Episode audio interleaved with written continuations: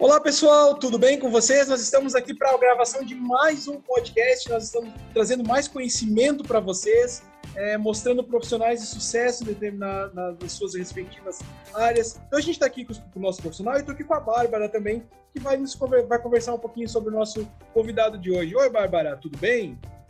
Oi, professor, tudo bem? Olá, gente, prazer estar aqui. Vamos apresentar então o nosso profissional de hoje falar um mini currículo, que na verdade não é um mini currículo, tem uma, várias formações aí.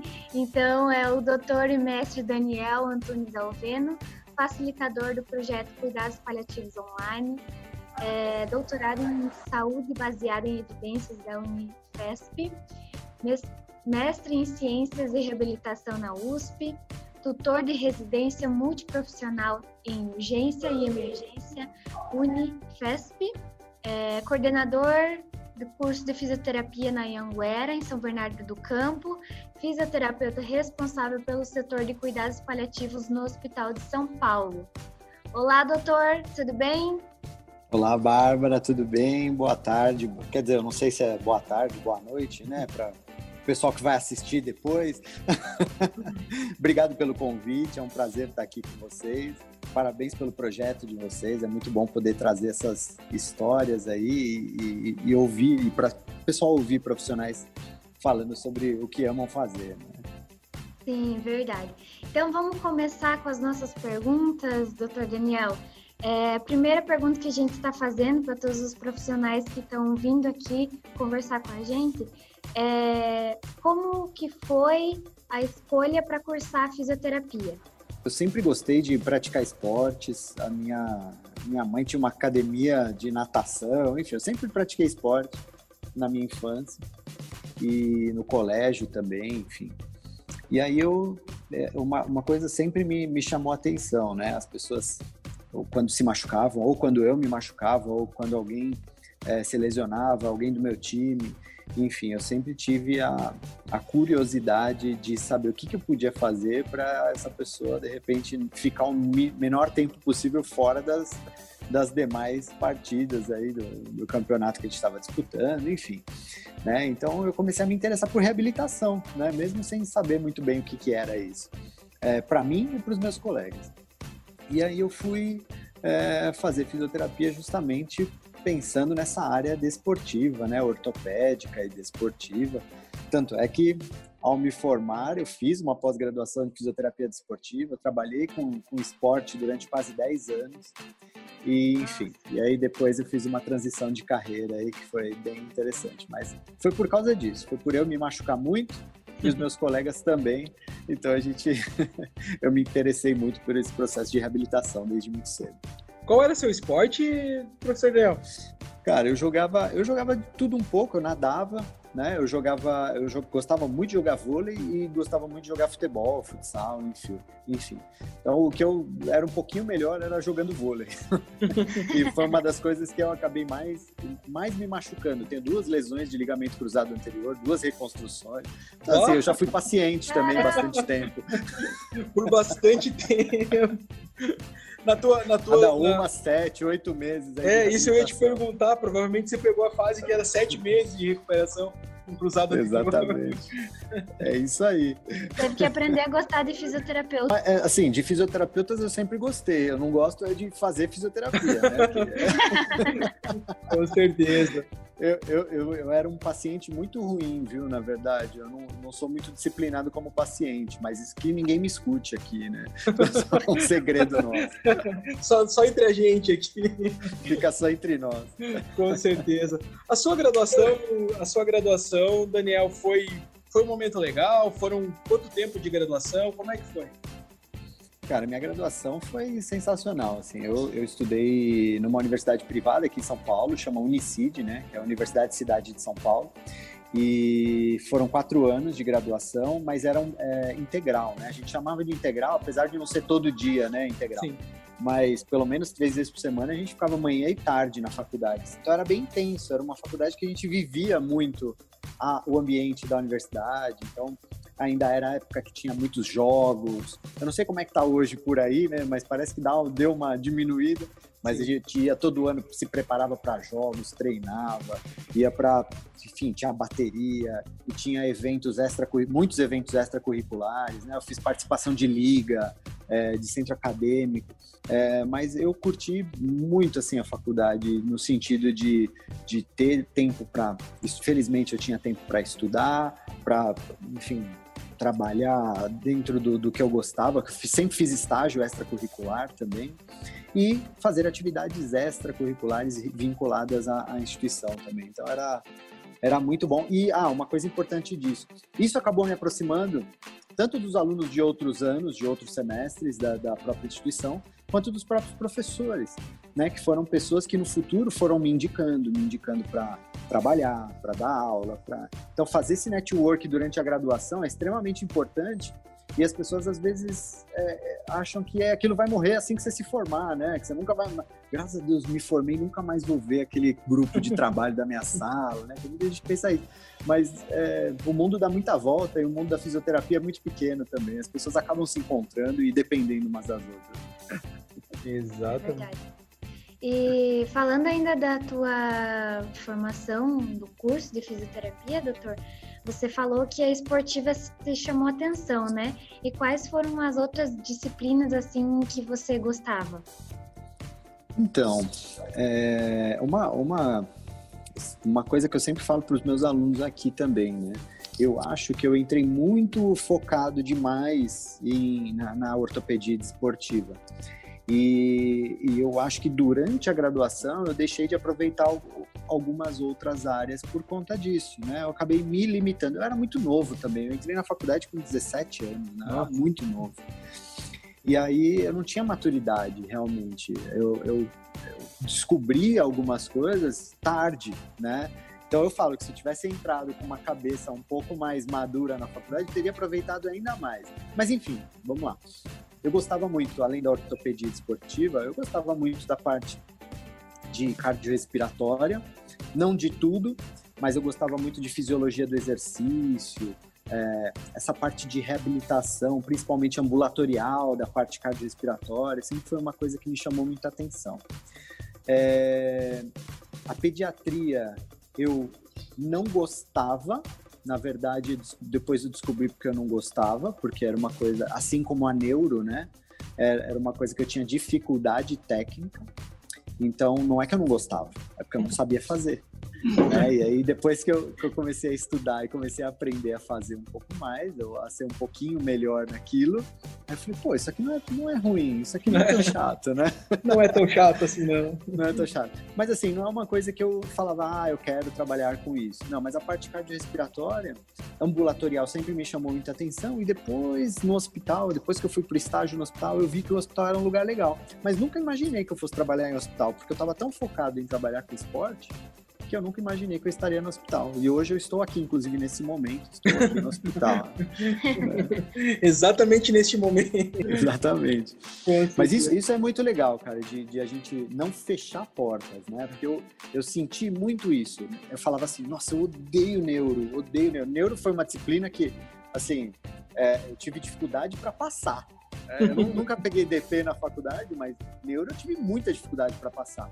E aí, é, no final do ano, porque o meu curso era anual ainda, né? Eu tô, Nossa. Eu tô quase entregando a idade. Né? Eu me formei em 2002. Imagina, 2002 tinha gente aí que tá na faculdade que tava nascendo. Tava nascendo. Né? Eu, eu tinha tava... dois aninhos. Lá, não, Entregou não precisava, Bárbara. Obrigado, não precisava. Mas eu mas eu, é, eu olhava para essa dificuldade na neuro e falava, nossa, mas isso é uma coisa que eu nunca vou trabalhar, nunca vou fazer. E mal sabe a gente que, no, na verdade, assim, independente da área onde você vá atuar, você vai ter sempre um pouco de ortopedia, um pouco de neuro, um pouco de cardio, um pouco de pneu. Então, não existe. Lógico que você pode ser especialista em uma determinada área, mas se você não, não tiver uma base generalista muito forte e ficar se apegando nessa coisa, ah, eu odeio tal coisa, eu não gosto de tal coisa, você vai, vai realmente ser um profissional muitas vezes limitado tecnicamente, porque você bloqueou uma determinada área que você fala, não gosto, não quero, não vou, não vou atuar com esse paciente, e o seu paciente ele não vai ter uma coisa, às vezes ele é um paciente ortopédico cardiopático, ele é um paciente ortopédico com uma doença metabólica importante, e aí você vai ter que saber atuar com ele é, equilibrando essas situações. Ou você vai virar e falar, não, você tem diabetes, eu não vou tratar você.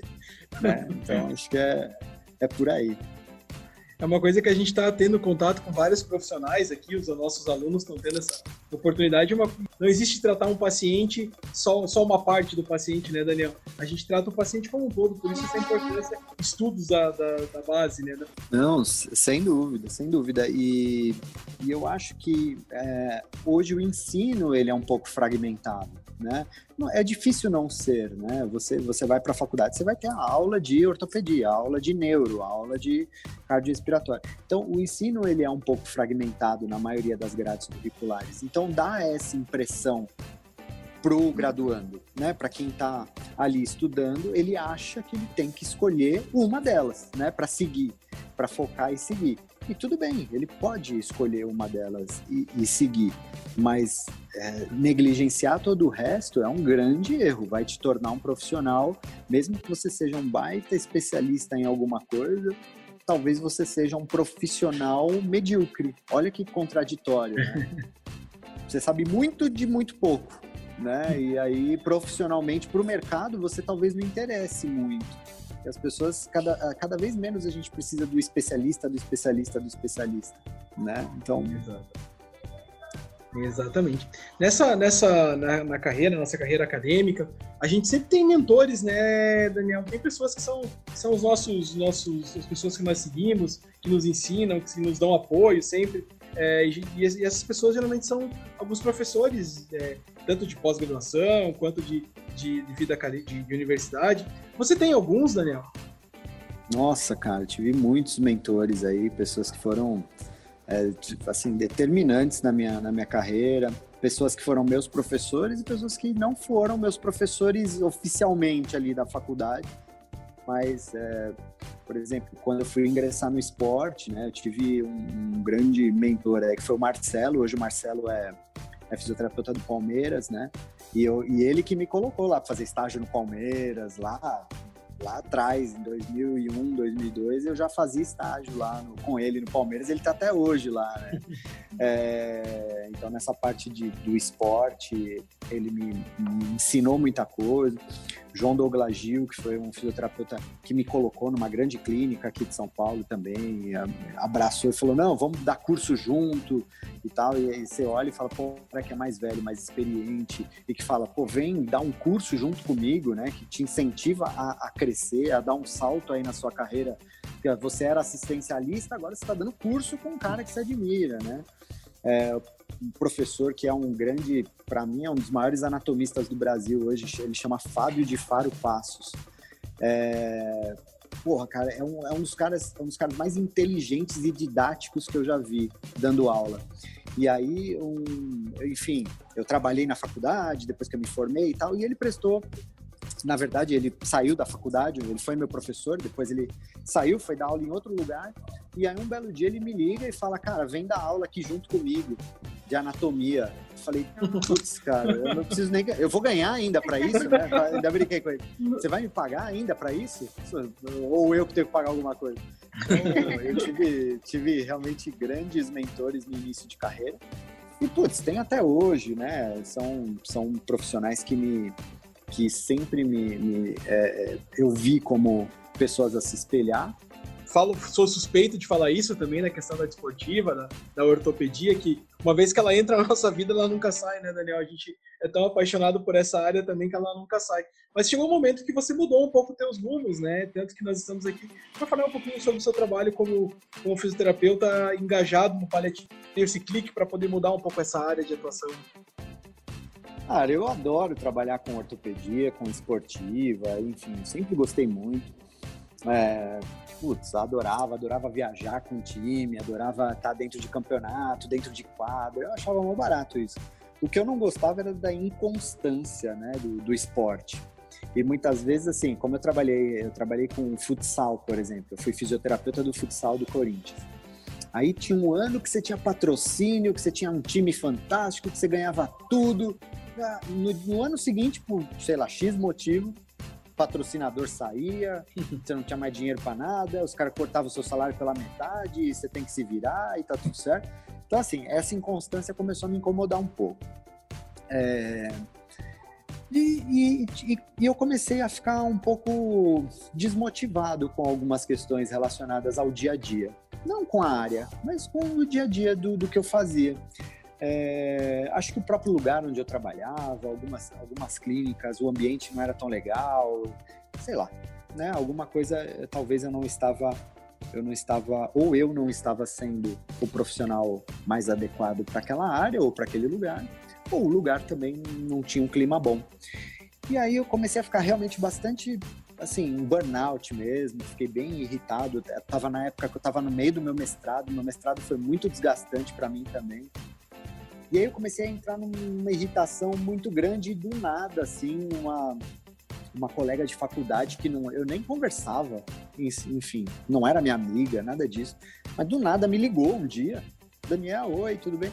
Olha, nós estamos precisando de um fisioterapeuta aqui no hospital, mas é, a gente queria alguém que tivesse um perfil mais de fisioterapia motora mesmo, ortopédica, porque a gente tem muita gente aqui no hospital trabalha com cardiorrespiratório, TI e tudo mais, e a gente precisava de alguém com esse perfil mais motor e mais do que isso, um perfil que saiba lidar com aluno, porque a gente tem alunos de graduação, de pós-graduação e de residência aqui, e como você já tem alguma experiência com isso, a gente queria que você viesse para cá, queria saber se você tem disponibilidade de trabalhar no hospital.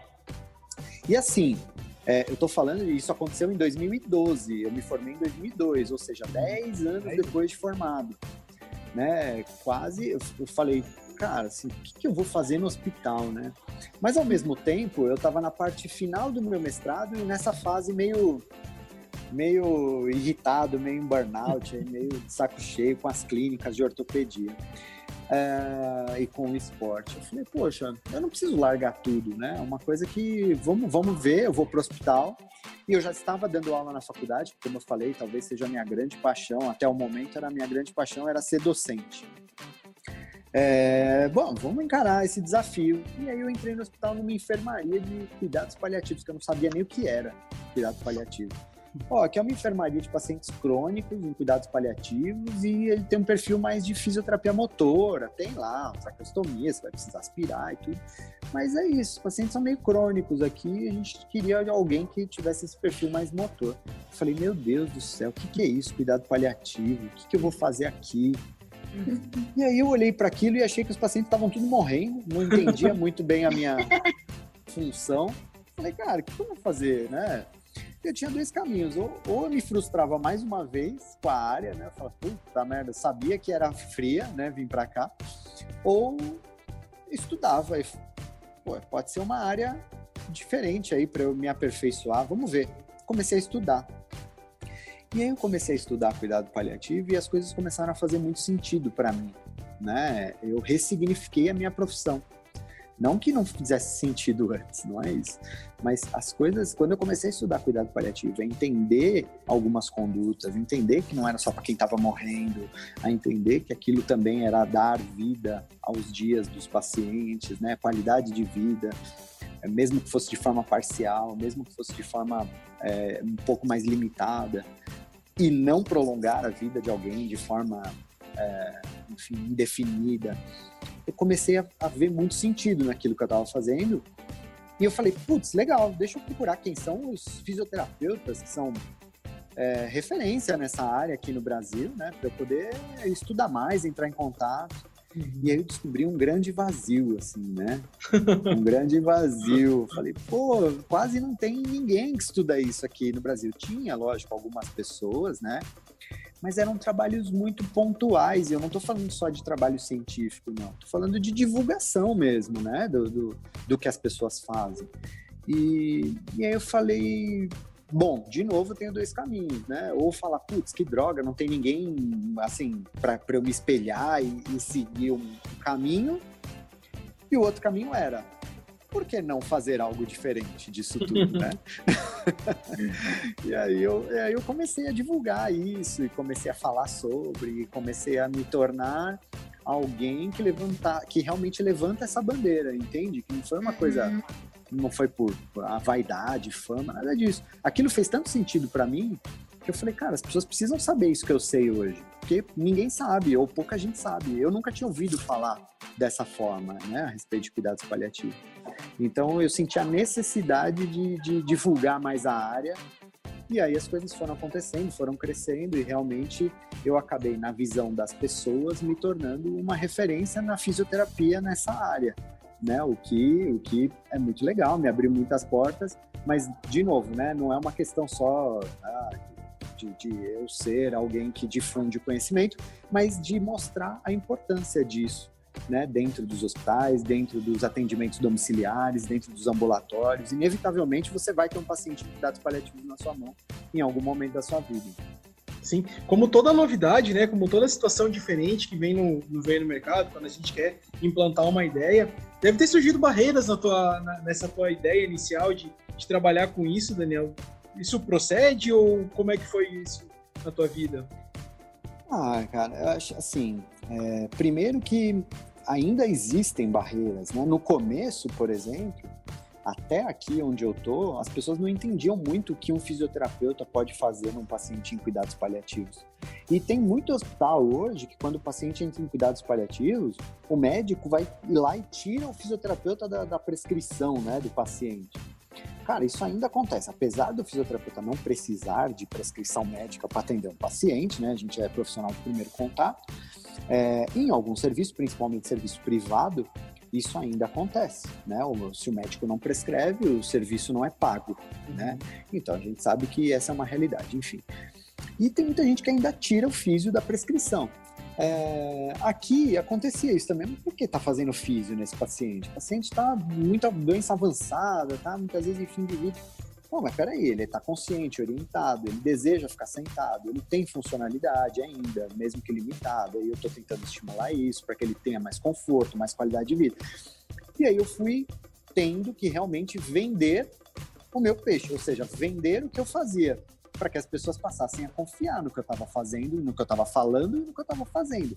Só que falar não basta, você precisa mostrar resultado. Né? E aí, quando as pessoas começam a ver que você tem resultado, que o paciente tem resultado, né? O que, que é resultado? O paciente melhora da dor, o paciente se sente mais confortável, o paciente se sente menos angustiado, ele reclama menos, ele fica mais funcional por mais tempo. Poxa, a gente consegue realizar desejos de pacientes em fim de vida, dar dignidade nesse processo. Poxa, que legal. Então, então a fisioterapia aqui no nosso serviço, ela assumiu muito esse papel, né? E aí a gente conseguiu ir contaminando a equipe multiprofissional.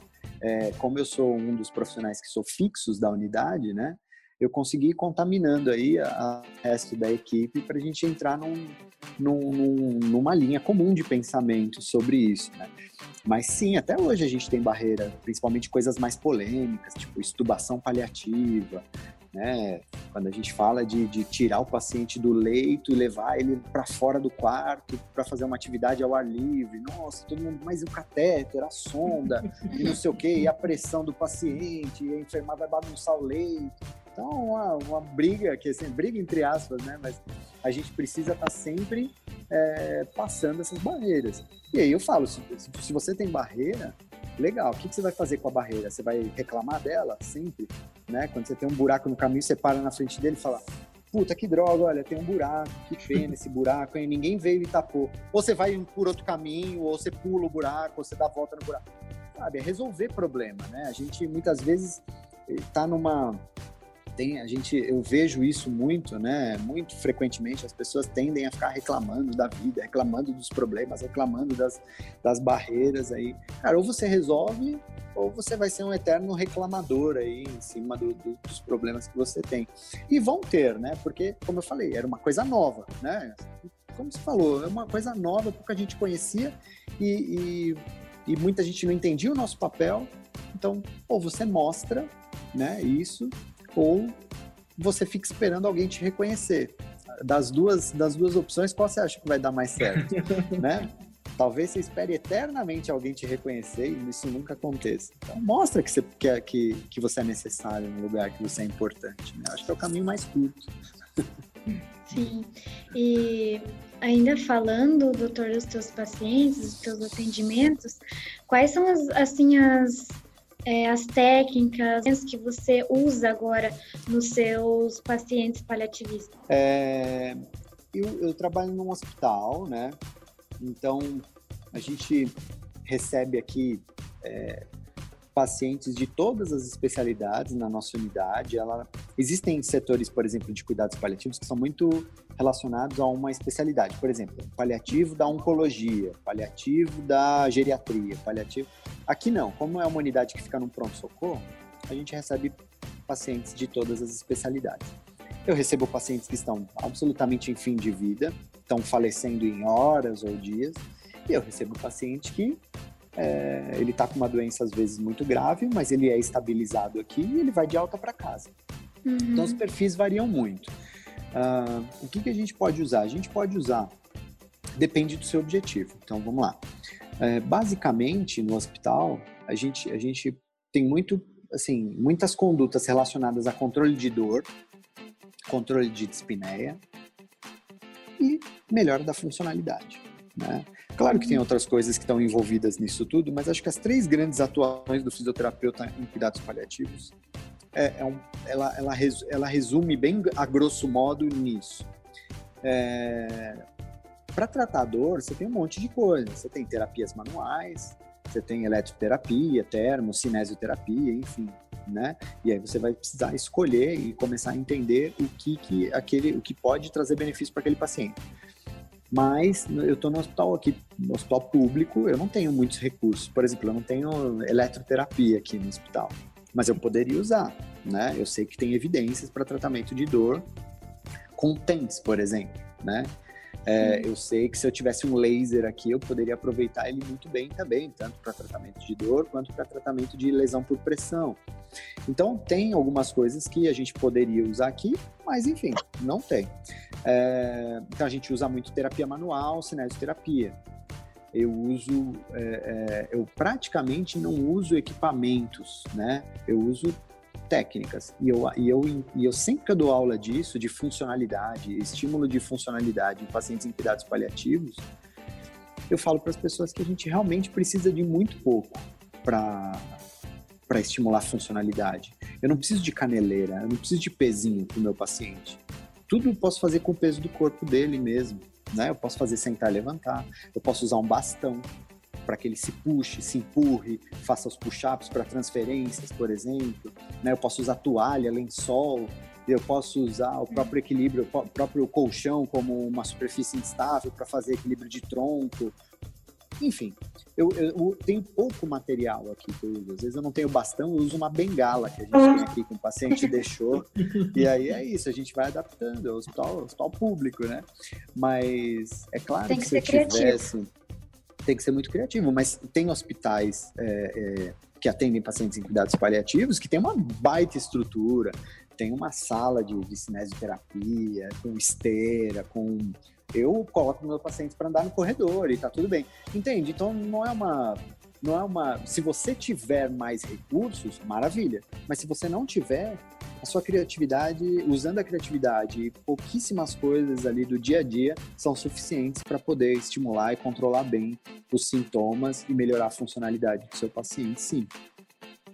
É uma coisa que é legal, assim, a gente conversar sobre isso, que não, não é, uma, não é uma, uma qualidade, não podemos chamar de qualidade, mas tem que ser uma característica do fisioterapeuta ser criativo, né, Daniel? Eu acho que isso é, serve para todas as áreas, principalmente a gente que trabalha com serviço público, né, tá nessas, nessas áreas que não tem tantos recursos para nos ajudar, assim, né? Ah, sem dúvida, cara. E, e, e essa criatividade, ela não é só para você fazer um exercício, né? Para você, muitas vezes, entender é, que na minha área é muito importante, mas eu acho que em toda ação, né, de você entender que o objetivo ele não é seu, né, é o objetivo do paciente. Então, às vezes, você fica lá, é, dando um exemplo bem bobo, né, você dá um pezinho na mão do paciente, ah, vamos lá, vamos fortalecer aí. E aí ele não faz a menor ideia. Eu já escutei de um paciente uma vez que logo há muitos anos atrás, né? E aí depois eu nunca mais fiz. A gente estava fazendo o exercício com caneleira mesmo, né? De, de, extensão de joelho. E aí ele falou, mas por que, que você está me, me, mandando fazer esse exercício? Eu falei, ah, nós estamos fortalecendo né, aqui o, a coxa do senhor, o quadríceps e tal. E aí ele falou assim, mas você sabe que eu tô morrendo, né? Por quê? Por que, que você tá me mandando fazer força, cara? Minha doença é grave, eu vou morrer logo, e você tá me mandando fazer força. E aí eu fiquei meio paralisado, porque eu não tinha uma resposta muito objetiva e muito clara para aquilo. E é uma burrice minha, como não ter resposta para aquilo? Claro, é óbvio, porque o objetivo da terapia era meu. Eu não tracei o objetivo junto com ele. E aí depois eu entendi que ele não queria ficar lá, ele queria sair do quarto. Ele levantaria da cama se fosse para sair do quarto, por exemplo. E aí quando a gente eu levei ele de cadeira de rodas para a pracinha que nós temos aqui no hospital, num dia de sol e tal, ele ficou em pé comigo, ele fez marcha estacionária, ele entendeu que aquilo poderia trazer uma chance dele ir para casa, né, mesmo que fosse por algum tempo limitado. Ou seja, eu consegui entender qual era o objetivo dele e não o meu objetivo, ganhar força.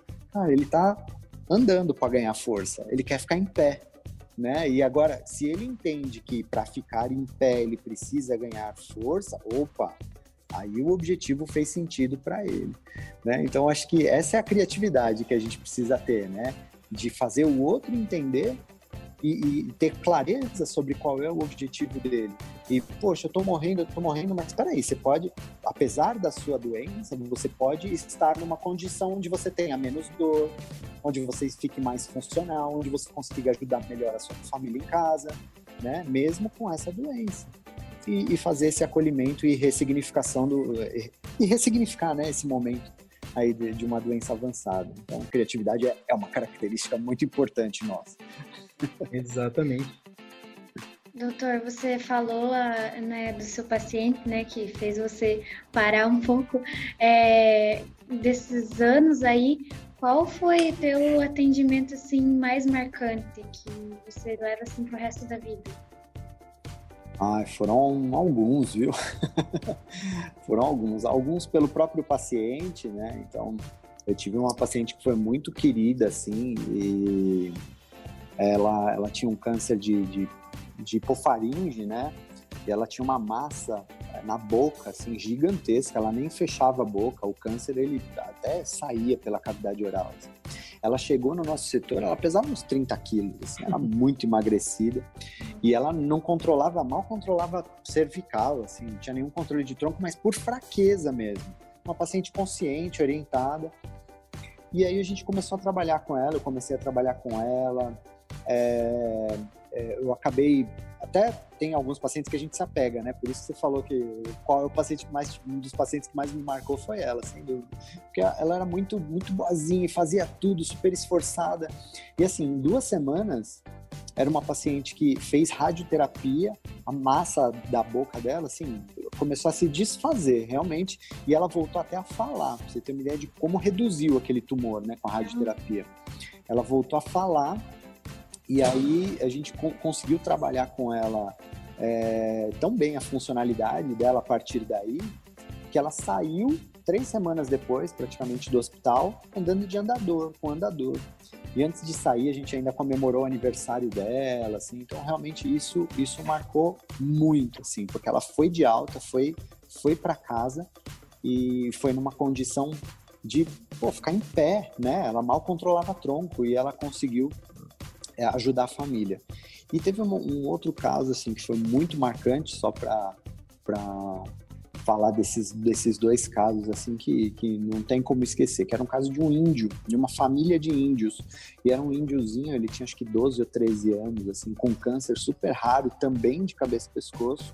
Raríssimo isso numa criança, num, adolescente, enfim. Um câncer de, de, de língua, não, lembro, não lembro exatamente. Isso é muito comum em quem é, enfim, é, etilista, tabagista, pesado, né? Uma criança muito raro. E, e era um câncer incurável. E esse menino, ele estava falecendo. E os pais índios mal falavam português, não estavam entendendo que, que, o menino estava falecendo, né? E o menino estava entendendo que ele estava falecendo. e mas não falava sobre isso com os pais e os pais não entendiam muito bem português e, e a gente marcou algumas reuniões familiares para falar com eles e na última reunião eles realmente se deram conta de que o filho deles estava falecendo, apesar de ainda estar consciente, orientado e, e até com alguma funcionalidade, ele tinha poucos dias de vida, a massa estava crescendo muito e isso foi muito importante porque permitiu que eles se despedissem. Né? Então, é, é, o nosso trabalho de, de tentar entender e de tentar explicar para eles é, fez sentido para que eles pudessem se despedir do filho deles, né? Dizer tudo que eles podiam dizer e tudo mais. E ver aqueles índiozinhos, tudo pequenininhos, assim, eles eram tudo pequenininhos, né? Chorando e, e, e, assim, com a perda de uma criança, de um adolescente. Para mim era uma criança, né? 12 anos, um menino super jovem, e, assim, para mim foi muito difícil trabalhar com ele até o fim, né? E aí depois ele ficou. A massa cresceu tanto, invadiu via aérea, acabou é, obstruindo via aérea e ele precisou ser sedado no final de vida. Então, esses é, foram, foram, alguns casos assim me, chamam, me chocam um pouco e, e para mim isso mexe muito, muito comigo. Mas por outro lado, isso me faz é, refletir sobre como é importante a gente saber o que, o que a gente está fazendo. Né? Eu tenho tanta certeza que ele estava na mão de uma equipe extremamente capaz que isso me tranquiliza e, e, e, e, no fundo eu fico pensando assim, puxa, se ele tivesse em outro lugar, talvez ele não estivesse sendo tão bem atendido como ele foi aqui. Né? E mesmo considerando hospital privado, mesmo considerando hospital de ponta, aí, nesses casos onde a doença é inevitável, a, a, falência terapêutica ela, ela acontece, é, você precisa realmente de uma equipe que tem empatia, que sabe o que está fazendo, que tenha segurança para fazer os procedimentos e, e, que tranquilize o paciente e a família, né? Então, eu fico feliz por poder ajudar e contribuir no momento mais difícil da vida de alguém. Isso faz muito sentido para mim. Fantástico Realmente. esse papel. Obrigado. Esse papel aí, esse papel que nós, enquanto fisioterapeutas, temos é, é fantástico mesmo, né? Acho que uma coisa é fazer a diferença na vida de, uma, de um paciente, acho que é o melhor, melhor sentimento que nós, o melhor presente que nós podemos ganhar dos nossos nossos pacientes aqui. Essa conversa está tão boa, Daniel, já passou, já está se passando o nosso tempo aqui. A gente podia ficar muito tempo conversando, mas nós temos nosso tempo limitado. Você também tem as suas atribuições para fazer. Eu queria pedir aqui para você agora, como nós estamos falando aqui com alunos de alunos de, de, de, alunos iniciantes, mesmo aqueles alunos que estão começando a pensar em entrar na fisioterapia. Esse é o objetivo do nosso podcast, falar com todo mundo que esteja de alguma forma ligado com a fisioterapia, mesmo profissionais, profissionais já de, de já estão graduados há bastante tempo, mas que não conhecem determinada área. Eu queria que você desse uma dica para todos esses, esses, profissionais, esses alunos, para que como seguir no mercado, o que, que você pode dar de dica para a gente aqui? Vistam em comunicação né? A nossa capacidade de comunicação, nossa, as nossas habilidades de comunicação, elas muitas vezes são determinantes nos desfechos técnicos com os nossos pacientes. Nossa, Daniel, por que você está falando de comunicação, né? Agora parece um papo de doido. Não falei nada de comunicação até agora. Mas assim, eu, eu descobri com, com toda essa trajetória que o que me levou a todos os lugares onde eu fui foi a minha boa capacidade de, de comunicação. E eu descobri também que essa é uma grande habilidade treinável, né? Ou seja, quanto mais é, é, preparado tecnicamente eu fico em, na minha habilidade de comunicação, mais as pessoas me escutam, me respeitam, mais, é, mais oportunidades de trabalho aparecem, eu não sei se, se isso, o que eu estou falando faz sentido para todo mundo agora, nesse momento, como você falou, né? Tem profissionais que às vezes estão começando a faculdade, estão no meio da faculdade, e talvez isso que eu estou falando não, não, não faça muito sentido agora. Mas vocês vão lembrar dessa fala um dia, né? É, e, e vocês vão ver que a sua capacidade de se comunicar bem, ela pode te abrir muitas portas na vida, muitas portas mesmo. Se você for excelente tecnicamente, mas péssimo em comunicação, você realmente não vai fazer diferença na vida das pessoas como talvez você fizesse se você fosse não ruim, né, mas assim, não tão excelente tecnicamente, mas muito bom em comunicação. Né? Tá cheio de por isso que tá cheio de gente aí no mercado de trabalho que é até meio charlatão tecnicamente, mas tá com o consultório lotado, porque o cara se comunica muito bem, né? E, então, assim, é, essa é uma habilidade que na faculdade a gente não é ensinado, a gente nunca é estimulado para estudar sobre comunicação, aprender mais sobre isso, e eu acho que é uma das coisas que, assim, é uma pena, porque é extremamente importante, é o que muitas vezes determina se você vai continuar num lugar ou não, se você vai ser chamado para ter mais oportunidades ou não, se você vai ter um cargo de gestão ou de liderança ou não. Então, acho que isso para mim sempre fez muito sentido e como eu estou falando com tanta gente da fisioterapia aqui, eu queria deixar esse, essa mensagem final para vocês. Realmente são dicas muito importantes. Eu conheci o seu trabalho, doutor Daniel, é, por causa de uma professora minha. Ela também defende essa bandeira do paliativismo e ela me apresentou você, eu vi, entrei no seu Instagram. Convido também todo mundo que está ouvindo a entrar no Instagram do Dr. Daniel, depois você você passa o seu seu nome lá. E tem muito conteúdo legal. Eu ficaria horas escutando todos os seus cursos, é, todas as suas aulas online, sua, seus ao vivo. Realmente muito legal. E agradeço, doutor Daniel, aí pelo seu tempo. É muito bom ouvir você. Acredito que também os alunos que talvez não conheciam ainda essa área da fisioterapia agora podem conhecer e ver que tem mais, mais uma coisa que dá para se especializar na físio. E passo para o pro professor Éder dar algumas palavrinhas. Legal, gente. É isso aí, né? Mais uma, mais uma conversa legal, tranquila. Quando a gente não tem nada programado, a gente foi seguindo o nosso caminho e conheceu uma área tão, tão é, especial de atuação. Um profissional de tanto gabarito também que veio aqui para nos prestigiar com essa com essas informações. Então, doutor Daniel, eu agradeço demais essa sua, essa sua disponibilidade de, de tempo, de, de deixar esse tempinho para a gente poder conversar. É, coloca a nossa universidade, a Unisociesc, aqui em Santa Catarina, à sua disposição, o dia que quiser conhecer a gente, a gente está aqui aberto com um trabalho bem legal também. Nós estamos na, nós somos agora o curso que está formando, nós estamos com a nossa primeira turma de formando, saindo fresquinha do mercado no início do começo, na metade do ano que vem. Então a gente está aqui aberto para aberto para manter esse contato com você. Obrigado, obrigado, professor Éder, obrigado, Bárbara, pelo convite. E é isso aí, convido todo mundo que quiser me acompanhar no Instagram, é dalveno, tá? D-A-L-V-N-O, dalveno. E eu falo bastante sobre isso lá, né? Tem um projeto que chama Cuidados Paliativos Online, também tem, tem Instagram, arroba Cuidados Paliativos Online. E, e é isso, acho que é uma, é uma área que tem crescido muito, que tem precisa de, de cada vez mais profissionais capacitados. Então, como a Bárbara falou, é mais uma possibilidade de atuação para o fisioterapeuta, o mercado de trabalho vai precisar de gente capacitada e essa turma que está saindo fresquinha aí para o mercado de trabalho não vai ter problemas em conseguir em, em atuar e conseguir pacientes, sem dúvida nenhuma. Obrigado pelo convite, gente. Parabéns mais uma vez pelo projeto de vocês. Legal, gente. Obrigado, obrigado novamente. A gente está mostrando, pessoal, para vocês que, que, a, fisioterapia é isso. Nós temos milhares de possibilidades de atuação e nós mostramos mais uma para vocês aqui agora. Gente, obrigado pela participação, um abraço para todo mundo e até o próximo episódio do nosso podcast Fala Físio. Tchau, gente.